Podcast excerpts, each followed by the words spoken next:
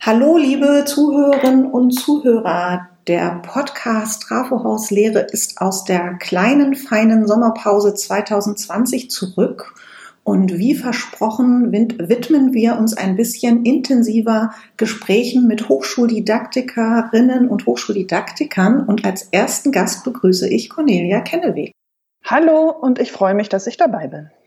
Ja, ich freue mich auch auf diese Folge, denn Cornelia war netterweise meine Co-Trainerin oder ich ihre, ich weiß es gar nicht. Also wir haben gemeinsam vor einigen Jahren mal ein Modul 1 gemacht und es war das erste Modul 1 im hochschuldidaktischen Zertifikatsprogramm des Hochschuldidaktischen Zentrums Sachsen. Modul 1 ist bei uns das Grundlagenmodul und ich habe in dem Modul ganz viel auch als Trainerin und Dozentin von Cornelia gelernt, wie sie mit Lehrenden arbeitet, aber vor allem auch ganz viel über hochschuldidaktische Modelle, Modelle des Lehrens und Lernens, die in der Hochschuldidaktik eingesetzt werden. Und vor allem auch habe ich Cornelia mal für ihren kritischen Blick auf diese Modelle geschätzt. Und das war ein Grund, sie heute einzuladen.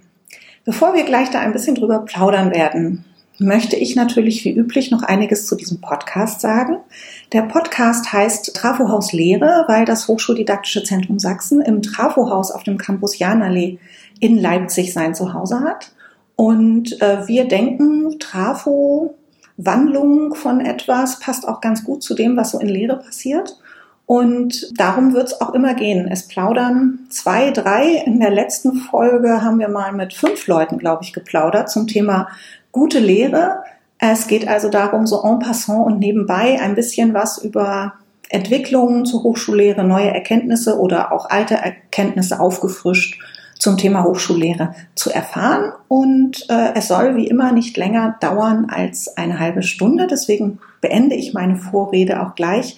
Stelle mich nur noch kurz vor. Mein Name ist Claudia Bade. Ich leite das Hochschuldidaktische Zentrum Sachsen, beziehungsweise ich leite die Geschäftsstelle des Hochschuldidaktischen Zentrums Sachsen. Ja, Cornelia habe ich schon kurz vorgestellt. Sie ist Trainerin, freiberuflich tätig im Bereich Hochschuldidaktik, bundesweit oder ähm, teilweise auch in anderen Ländern in Europa unterwegs. Vielleicht kommen wir da nachher auch irgendwie noch drauf, wo sie überall im Einsatz ist. Und, äh, und wir wollen heute ein bisschen plaudern über Strukturierung von Hochschullehre mit Hilfe von Modellen. Mal gucken, zu welchen Modellen wir kommen und über welche Modelle wir ein bisschen reden werden. Bevor wir dahin kommen, liebe Cornelia, würde ich dich bitten, dich kurz vorzustellen, indem du ein bisschen berichtest, was dir an hochschuldidaktischer Fort- und Weiterbildung besonders wichtig ist. Ja, vielen Dank. Ähm, ich erlaube mir gleich mal, dich eine Spur zu korrigieren, weil das Modul 1, was wir gemeinsam geleitet haben, war natürlich nicht das erste überhaupt, sondern ich glaube, es war das erste für dich in deiner Funktion. Ja, das stimmt. Ja, was ist mir in der hochschuldidaktischen Weiterbildung und Beratung wichtig? Also ich würde das, glaube ich, auf drei Aspekte runterbrechen. Das eine ist Walk the Talk. Also das heißt, wir haben es ja mit Lehr- und Lernprozessen zu tun in der Weiterbildung und ähm, das, was wir als gute Praxis wahrnehmen, sollten wir dann auch äh, versuchen zu leben, um das dann den Teilnehmenden und der Weiterbildung irgendwie auch deutlich zu machen, wie wir das machen und immer auch ähm, zur Verfügung zu stehen als ähm, ein Beispiel, an dem man Dinge äh, beobachten kann und als Beispiel, an, ähm, über das man äh, diskutieren kann, also was so Gruppen und sowas angeht. Dann verstehe ich äh, solche Weiterbildungsangebote immer auch als einen ähm, Raum, der vertrauensvoll sein sollte, damit irgendwie Lernprozesse stattfinden können, damit sich ähm, Lehrende dabei mit ihren eigenen Lernprozessen auseinandersetzen können, aber eben auch sich für das Lernen der Studierenden interessieren. Und dafür ist es natürlich immer schön, wenn man auch Angebote hat, die irgendwie offen sind und ähm, interdisziplinär oder von den Zielgruppen durchmischt. Aber es kann eben auch interessant sein, irgendwie fachbezogene Angebote zu machen. Und der dritte Aspekt, den ich nennen möchte, und der passt vielleicht dann am, am besten auch zu dem Thema von dem Podcast heute, ist, dass ich den Anspruch habe, schon auch auf den aktuellen wissenschaftlichen Diskurs der Hochschuldidaktik in irgendeiner Form Bezug zu nehmen. Also das ist dann immer die Frage, wie sieht dieser Bezug aus? Also das ist ja nicht so, dass die Wissenschaft dann irgendwie Erkenntnisse produziert, die man eins zu eins ähm, in Weiterbildung umsetzen kann.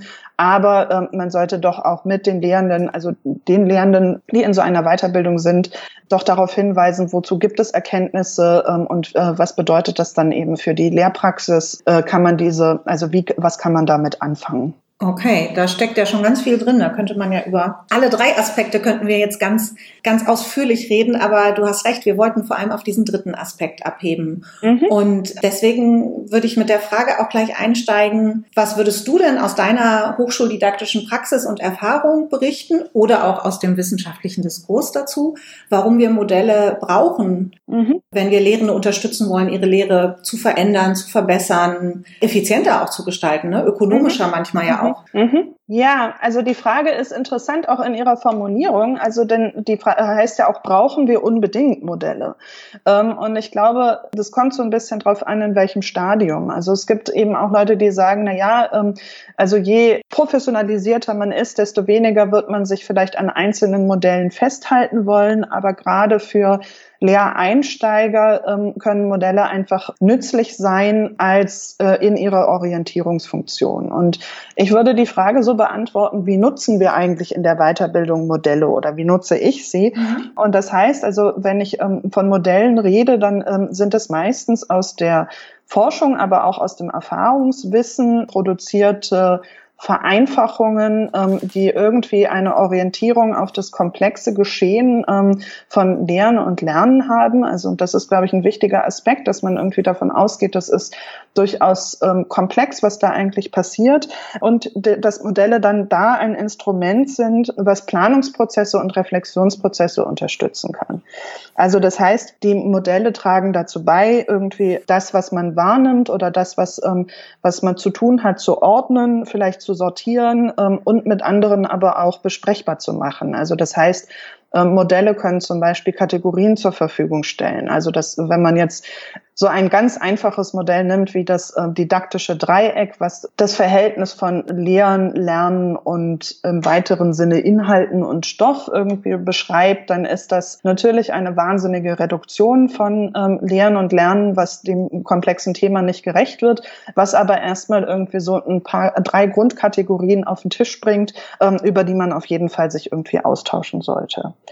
Und das ist halt dann auch meine Erfahrung, dass dann äh, die Arbeit mit diesen Modellen äh, tatsächlich irgendwie zur Orientierung beiträgt und also eine ähm, Teilnehmerin neulich in einem Workshop, die hat es so ausgedrückt, dass sie gesagt hat, es hilft ihr, diese Modelle eben auch zu überprüfen, ob sie an alles gedacht hat und auch das, was sie normalerweise ähm, schon in ihrer Planung intuitiv gemacht hat, irgendwie ein bisschen systematischer und strukturierter anzugehen. Hm. Das ist, glaube ich, das, was ich eben bei meiner Frage so meinte, auch mit, es hilft es effizienter zu gestalten oder ökonomischer mhm. zu gestalten, dass ich einfach dann doch gewisse Kategorien habe, die ich so in der Lehrvorbereitung abarbeiten kann. Mhm, ähm, genau. Eine Nachfrage habe ich noch zu dem, was du gerade gesagt hast, mhm. einleitend. Du hast gesagt, es ist vor allem vielleicht so, dass Lehranfänger, dass, dass es mhm. da hilft. Meine Hypothese wäre aber auch, dass es Lehrprofis immer noch hilft, auch wenn die das vielleicht gar nicht mehr so aus rausziehen können, dass sie diese Modelle in der Lehrplanung nutzen, weil sie es eben bei sich bei denen ist es halt zu dem Erfahrungswissen geworden. Ne? Mhm. Also man hat verschiedenste Modelle mal kennengelernt, man hat sich da was draus mitgenommen und man, man löst das gar nicht mehr raus und sagt, oh, jetzt arbeite ich mit Modell X in meiner Lehrplanung, mhm. aber trotzdem dieses Wissen, was man darüber mal erworben hat, das äh, ist ja trotzdem noch da. Also ich glaube, die nutzen es auch, auch wenn man länger schon dabei ist, aber man, man nutzt es mit Sicherheit anders als zu Beginn in der Lehre. Ja, ja, ich glaube, man nutzt es anders und wahrscheinlich in gewisser Weise flexibler. Also ja. das heißt, man kennt mehr Modelle und man wird ähm, sich anders entscheiden, welches Modell hilft mir denn gerade, ähm, um eine Situation auch irgendwie äh, gut in den Blick zu bekommen oder um für einen Entwicklungsprozess zum Beispiel mit anderen ins Gespräch zu kommen und irgendwie auch Dinge zu formulieren, so dass sie für andere eben auch sinnvoll wahrnehmbar sind. Also denn das wäre aus meiner Sicht so die zweite Funktion von Modellen und da denke ich eben vor allem an so äh, Kompetenzmodelle oder Lernzieltaxonomien, die eben viel auch die Funktion haben, ähm, transparent herzustellen. Also dass mhm. man eben sagen kann, ich habe meine Lehre so aufgebaut, dass sie irgendwie auf diese Dinge abzielt und ich formuliere das auf eine Weise angelehnt an ein Modell, ähm, das eben an, das für andere auch nachvollziehbar ist, ähm, was ich mir dabei gedacht habe. Um es jetzt mal ein bisschen konkreter zu machen für mhm. den einen oder anderen, weil ich glaube, wir beide verstehen uns und haben auch gerade, obwohl wir uns nicht sehen, äh, nur hören, so Bilder beide im Kopf, an welche Modelle du gerade denkst, an welche ich denke, wie die aussehen, was man mhm. damit macht.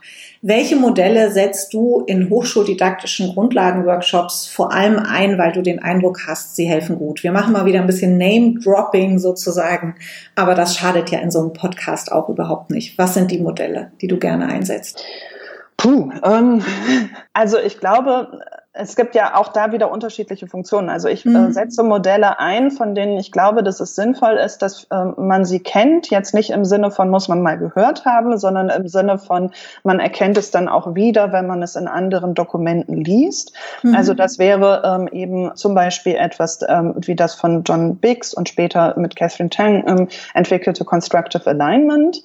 Dazu kommen wir vielleicht nachher auch noch ausführlicher. Dann setze ich Modelle ein, ähm, die helfen, wie das, was das Ziel von einem Lehr-Lernprozess ist, genauer zu beschreiben. Also das sind ähm, dann Lernzieltaxonomie, von denen die bekannteste, ähm, die von Bloom ist, auch in ihrer Weiterentwicklung dann von Anderson und Cresswell.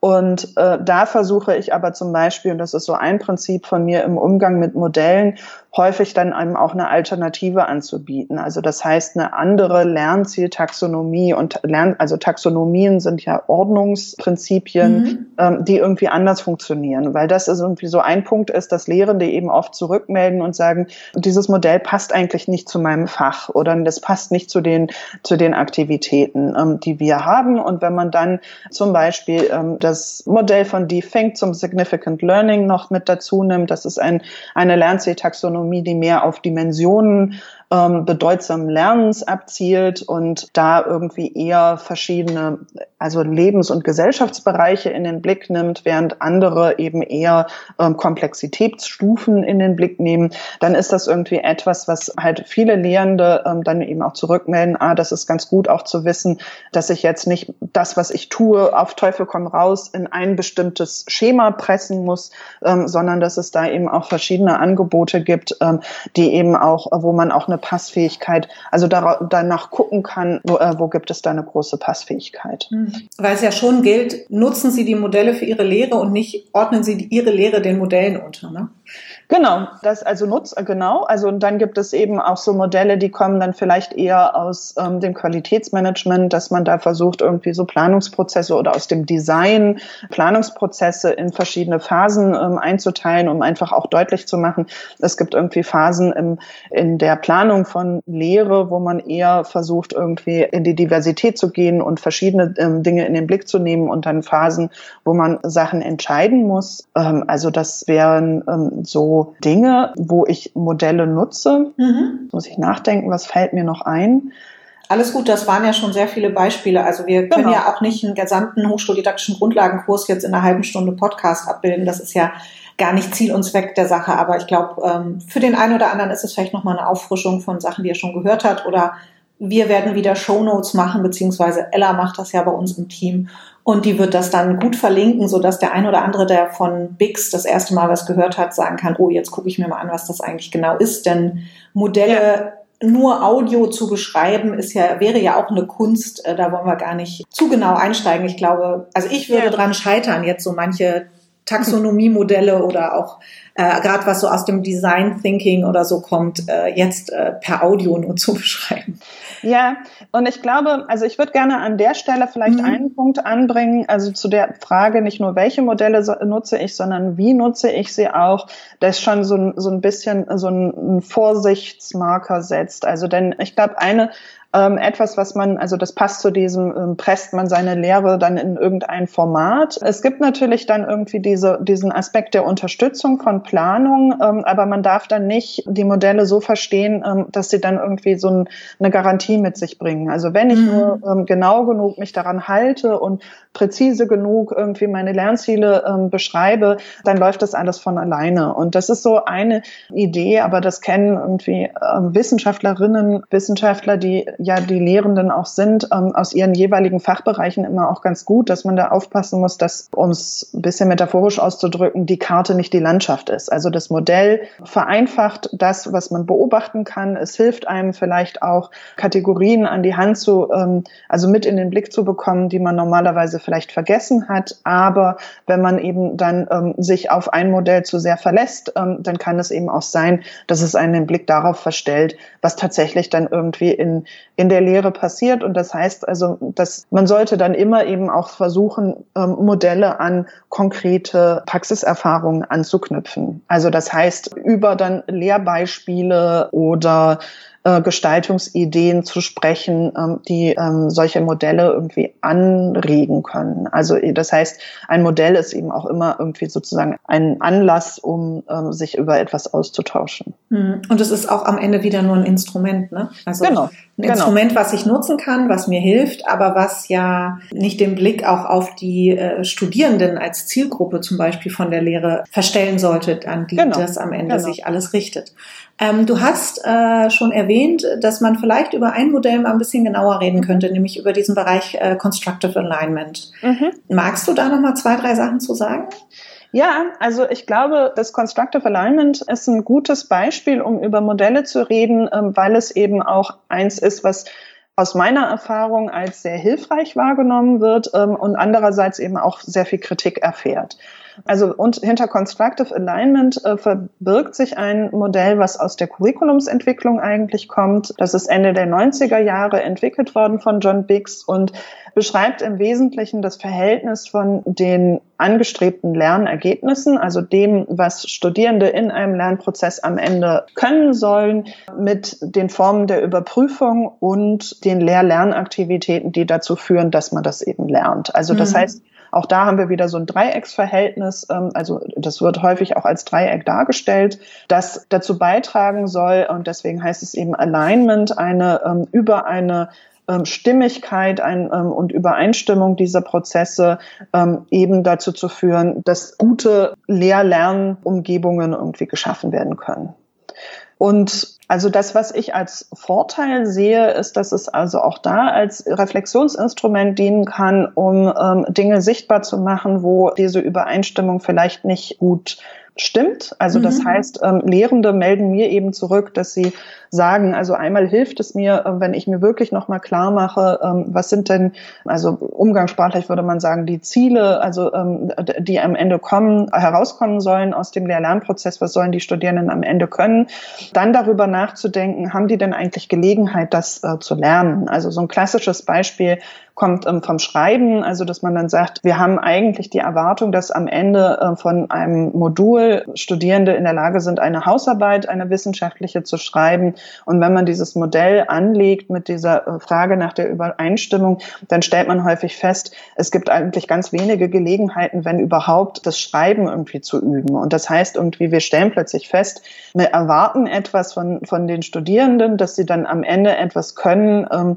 was, wo es ganz wenig Gelegenheit gibt, das eigentlich zu üben oder zu lernen. Und das ist dann eine Anregung, darüber nachzudenken, an welcher Stelle wollen wir dann was verändern. Also ist es dann so, dass wir die Prüfung anpassen und sagen, also zu dem Ziel passt eigentlich ein anderes Prüfungsformat besser oder ist es so, dass wir die Lernaktivitäten anpassen, dass wir sagen, also wenn wir wollen, dass Hausarbeiten geschrieben werden, dann müssen wir uns aber auch über schreibdidaktische Elemente irgendwie in der Lehre Gedanken machen?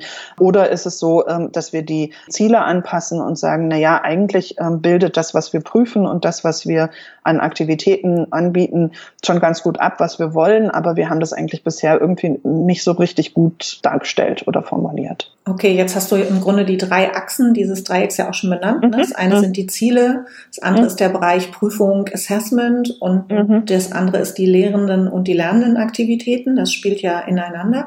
Ich finde es ganz spannend, dass es Übersichten gibt im Netz, wo, in, wo dieses Modell dann das Dreieck sozusagen noch gefüllt ist mit den mhm. Begriffen äh, Prozess, ja. Kontext und Content, ja. weil ich finde, ja. das wird häufig, wenn man das Modell von, vom Constructive Alignment nämlich zu einfach sich macht, guckt man sich nur diese drei Sachen an.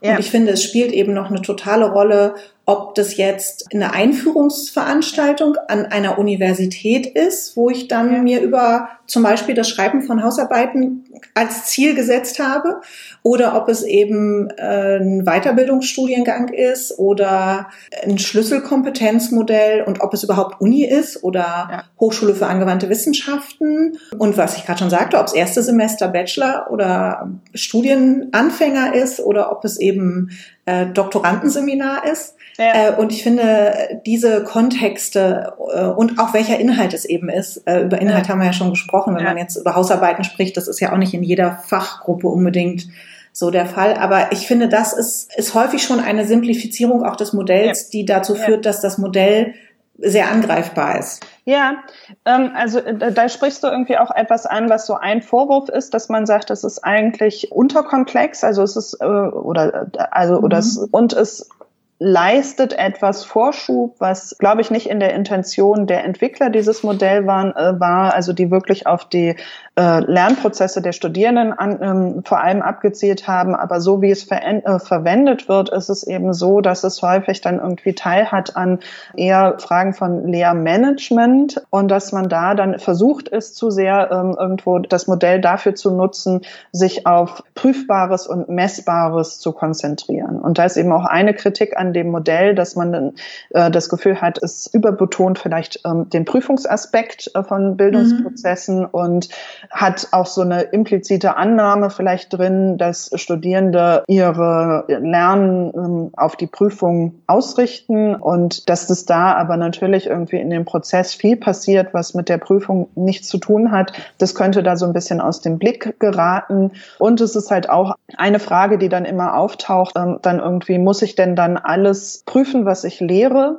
Mhm. Oder gibt es dann nicht dann auch, und das ist ja in vielen Fächern auch so, dass es dann ähm, Lehrende sagen, also es gibt eigentlich Bereiche der Lehr-Lernprozesse, die ich ganz bewusst aus dem Prüfungsgeschehen eigentlich raushalten will, um eben da bestimmte Formen von Druck nicht zu haben oder um da ähm, irgendwo kein, keine Anpassung an irgendeine vermeintliche Erwartung der Prüfenden irgendwie zu, äh, ja, de, also dem irgendwie Vorschub zu leisten. Okay. Mhm. Ja. Also Beispiel wäre, ähm, also was so ein bisschen diskutiert wird, zum Beispiel in der Theologie, also wenn es darum geht, irgendwie Glaubensinhalte zu reflektieren, ist das etwas, ähm, sollte das eigentlich Gegenstand von Prüfung sein oder eben auch nicht? Und ähm, das sind dann so Dinge, wo manche das Gefühl haben, dieses Constructive Alignment würde den Anspruch erheben, dass es praktisch ähm, alles abbildet, was passiert ähm, und dass man dann also das, was nicht dort reinpasst, dann nicht Teil von den Bildungsprozessen ist. Du hast ja auch schon erwähnt, es gibt eben auch durchaus kritische Stimmen zu mhm. jetzt diesem einen konkreten Modell, aber ich glaube, jeder, der mal ein Modell entwickelt hat, ob das nun in der Hochschuldidaktik ist oder irgendwo anders, hat auch immer sofort die Kritiker, zum Glück die Kritikerinnen und Kritiker, die auch sagen, ey, da passt aber was nicht. Ja. Ich würde jetzt gar nicht so stark darauf eingehen, wer da als Hochschuldidaktiker oder Academic Developer gerade ähm, Texte zugeschrieben hat, aber wir könnten ja mhm. mal den einen oder anderen auch in den Shownotes verlinken, wer sich auch ein bisschen so mit dem kritischen mhm. Blick auf Constructive Alignment noch beschäftigen möchte, denn äh, wir kommen langsam schon zum Ende unseres mhm. Podcastes.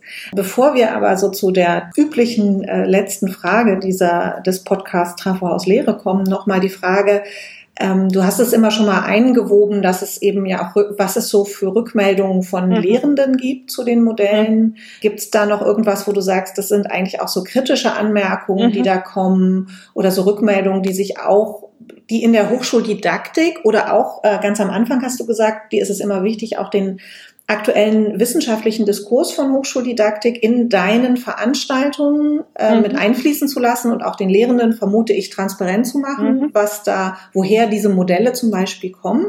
Mhm. Sagst du, da gibt es auch irgendeinen Forschungsdesiderat zu den Modellen, wo die hochschuldidaktische Forschung nochmal dran müsste? Oder kommt von den Lehrenden was, wo du sagen würdest, das ist eigentlich ein Forschungsauftrag? Jein, also je nachdem, wo es passt. Also ich sage eher, ähm, also ich versuche zum Beispiel deutlich zu machen, also ich meine, ich ich weiß natürlich auch nicht immer alles ähm, und alles Aktuelle, aber wo es für bestimmte Modelle eine empirische Unterstützung gibt oder die vielleicht auch über empirische, in empirischen Studien entwickelt wurden. Ähm, und dann geht es manchmal, ähm, gibt es kritische Anmerkungen zu Begriffen. Dann gibt es manchmal äh, eben kritische Anmerkungen von Lehrenden, die auch äh, sagen, na, das scheint ihnen jetzt alles irgendwie extrem abstrakt. Ähm, also das heißt, also das ist das, was ich eben schon sagte, man muss dann irgendwie zu den Modellen auch den Anwendungsfall mhm. nah dabei haben ähm, und möglichst eben das auch an die konkrete Lehrpraxis der Teilnehmenden und nicht nur auch da wieder irgendwie Modelle von ähm,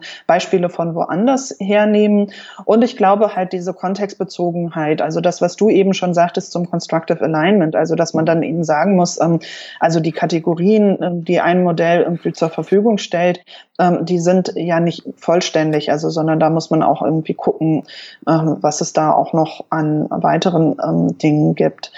Ja, also was gibt es noch für Rückmeldungen? Ähm, also ich glaube, manchmal ist es halt auch, die Dosis macht das Gift. Also das heißt, ähm, wenn ähm, man irgendwie zu viele verschiedene Modelle irgendwie einbringt, dann kann es auch mal zu viel sein. Also dann sagen mhm. die ja dann irgendwie, naja, wir wollen aber doch jetzt irgendwie was anderes machen und üben und nicht nur irgendwie so abstrakt über Lehre nachdenken. Und umgekehrt, wenn es zu wenig sind, ist es eben auch so, dass sie dann sagen, das ist ja alles gut und schön, wir machen hier irgendwelche Spielchen, aber äh, wo ist denn das irgendwie angebunden. Ja. Das ist, glaube ich, manchmal schwer abzuschätzen. Und da ist es dann auch so, dass es auch eine Frage ist, wie flexibel geht man damit um? Also oft ist es halt so, dass es dann zum Beispiel zu manchen Modellen auch dann ähm, so Vorschläge gibt, wie man die nutzen kann. Also zu den Lernzieltaxonomien gibt es immer den Hinweis, man sollte doch ähm, Ziele, Lernziele ähm, mithilfe von, von Verben beschreiben und dann gibt es so Verblisten und da gibt es ganz oft die Rückmeldung, dass man sagt, na ja, aber das Verb ähm, analysieren, das würde ich gar nicht an der Stelle einsortieren, wo das hier in dieser mhm. Liste einsortiert ist. Und da muss man dann eben schauen, wie man damit umgeht und sagt, also wo es dann einfach äh, man sagen kann, es ist halt auch ein Auftrag an die Lehrenden, ähm, die Modelle für ihre Zwecke anzupassen und wo man dann eben aber auch sagt, na ja, das hat die Tatsache, dass eben diese Begriffe genutzt werden, hat ähm, mit dem Hintergrund äh, zu tun, aus dem das Modell kommt und das hat schon auch seinen Sinn. Also da irgendwo eine Balance zu finden, ist manchmal, glaube ich, ganz wichtig. Naja, und da ist der Hochschuldidaktiker dann auch wieder gefragt oder die Hochschuldidaktikerin, die Modelle, die sie selber in ihren Kursen vermittelt, auch zu nutzen in der Planung ja. ihrer Veranstaltung, um genau dieses, die Dosis genau. Zwischen, äh, wann wird etwas ein Gift, äh, auch gut äh, ausbalancieren zu können. Liebe Cornelia, vielen, mhm. vielen herzlichen Dank. Die Zeit ist mal wieder ganz schön davon geflogen, aber ich finde, wir haben auch viele Aspekte angesprochen in der knappen halben Stunde. Und ich würde gerne schließen mit meiner üblichen Frage, nämlich was sind deine Erkenntnisse der vergangenen Wochen zum Lehren, Lernen, was da so passiert ist? Gerne nur ein Wow-Erlebnis und ein, maximal eine Sache für die digitale Mülltonne. Also mein Wow-Erlebnis ist eigentlich eins, was ich mehrfach hatte, ähm, nämlich dass die Erfahrung, was die Intensität von Gesprächen angeht, auch wenn sie nicht ähm, also über Video oder über andere technische Mittel ja. ähm, geführt werden, also dass das, äh, wie schnell es da doch auch in die Tiefe gehen kann. Mhm. Und ich glaube, was in die, also ich weiß nicht, digitale Mülltonne oder wo ich mir wünschen würde, dass wir noch schneller dazu lernen, ähm, sind Fragen der Koordination. Wie kann man gute äh, Wege finden, um Klarheit zu schaffen über, was ist jetzt irgendwie in einem bestimmten Kontext der, das Kommunikationsmittel der Wahl? Also, weil man dann manchmal bekommt man E-Mails und manchmal bekommt man Anrufe und okay. sowas. Also, das hm. heißt, es ist halt irgendwo diese, ja, dieses es ist sehr divers geworden, es über wie viele Kanäle man digital äh, kontaktiert wird, ne? Genau, also die, mhm. die, äh, die Menge der Kanäle nimmt zu ähm, ja. und auch Prozesse, also innerhalb von einzelnen Projekten ähm, gibt es manchmal keine Klarheit darüber, welcher, ähm, welcher Kanal jetzt genutzt wird, um welche äh, Entscheidungen zu treffen. Also das heißt also, da ähm, gibt es dann ganz oft irgendwie Missverständnisse und man landet am falschen Ort oder man ähm, muss irgendwie sehr aufpassen, dass man äh, keine Informationen ähm, übersieht die irgendwie wichtig sind. Also das ist, glaube ich, was, was ich mir noch wünschen würde, dass man da irgendwie ein bisschen mehr Ordnung reinkriegt. Okay. Ähm, Dreiecke werden ja sehr, sehr gerne genutzt bei allen möglichen Sachen und äh, es gibt auch Dreiecke, wo dann an einer Ecke die Zeit steht. Vielen, vielen herzlichen Dank. Ich finde, wir haben ganz wichtige Punkte angesprochen. Ich danke dir für deine Zeit und die ganzen Impulse. Allen Zuhörerinnen und Zuhörern vielen herzlichen Dank fürs Zuhören und wenn Sie Vorschläge, Themen, Tipps, Nachfragen haben, eine E-Mail an trafohauslehre.hd-sachsen.de reicht. Vielen herzlichen Dank. Danke an Cornelia. Ich habe auch zu danken. Tschüss. Bis ganz bald. Tschüss.